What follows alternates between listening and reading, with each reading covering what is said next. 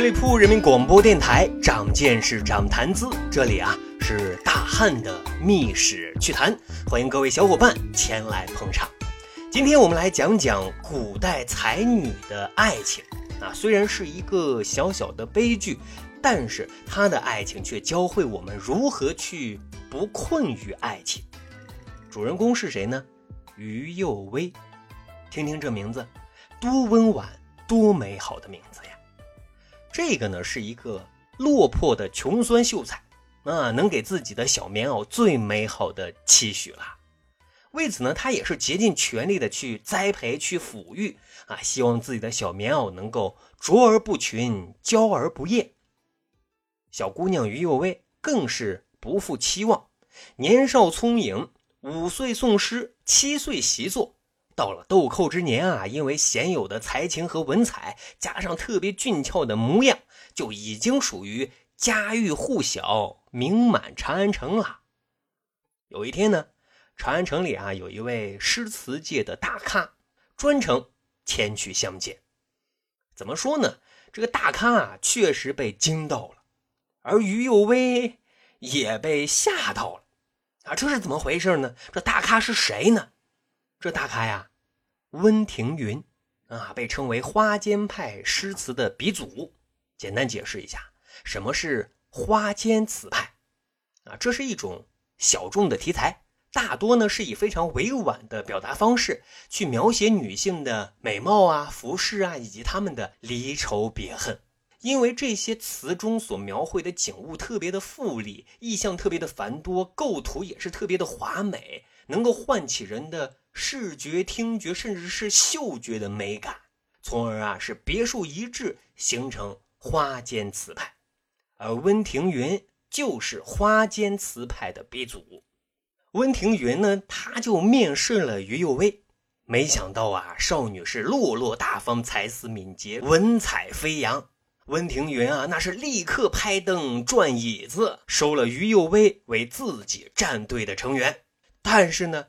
于幼薇却被吓到了，在少女的心里啊，大咖温庭筠应该是温文尔雅、气宇轩昂的白面大书生啊。结果一看，哎呀，竟然有点吓人。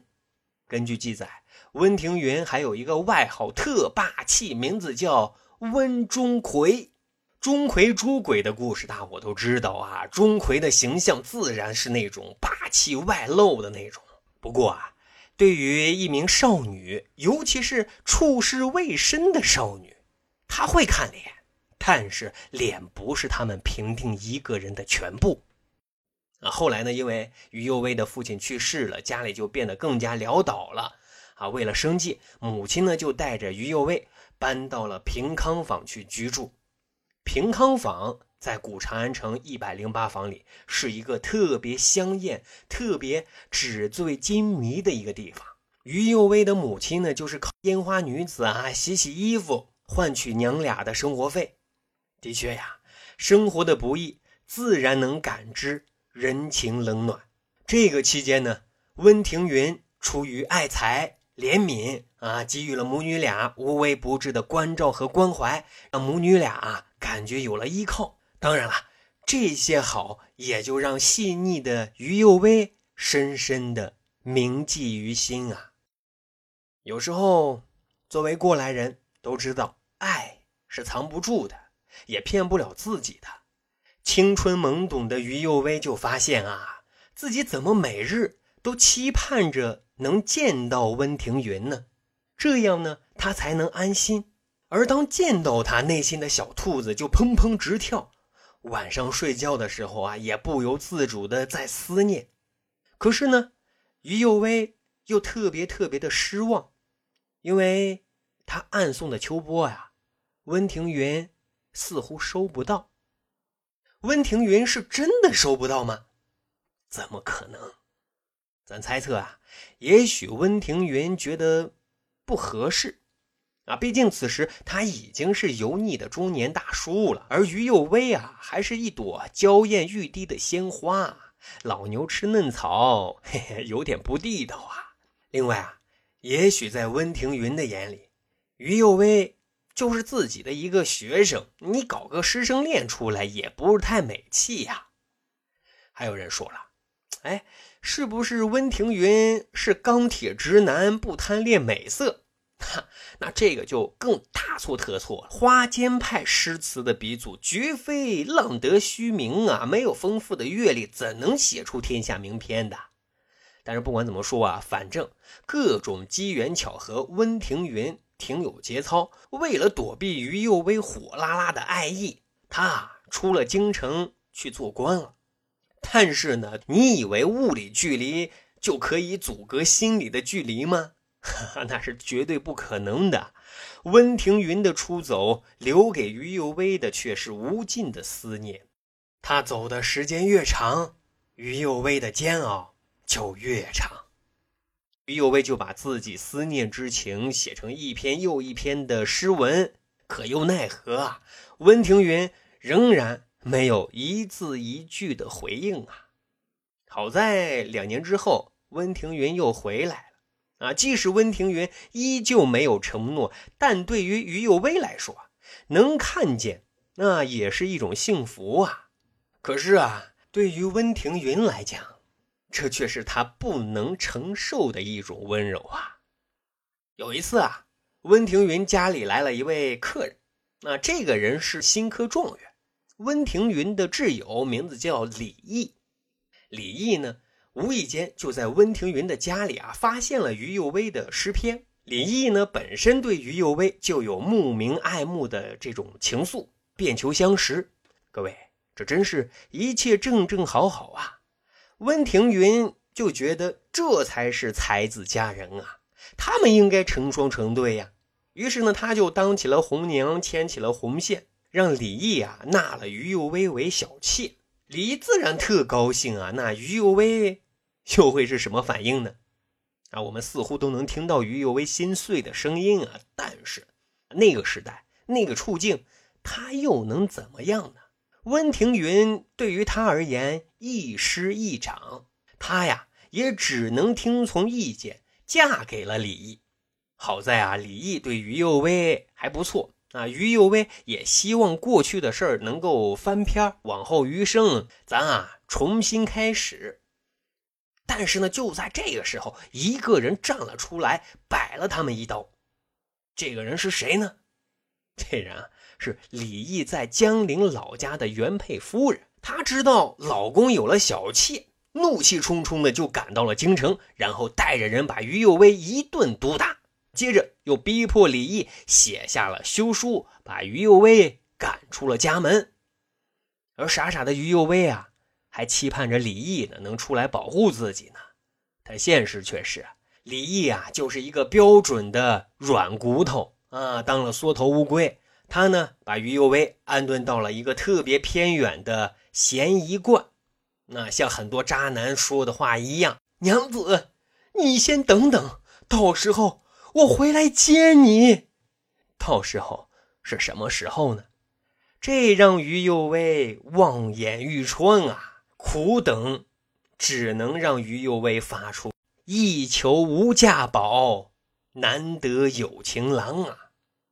无奈的于右威，他只能孤灯相伴，成了道姑，道号玄机。是的，于右威。就是你们耳熟能详的于玄机，所谓的唐代四大才女之一，一个不羁的女子。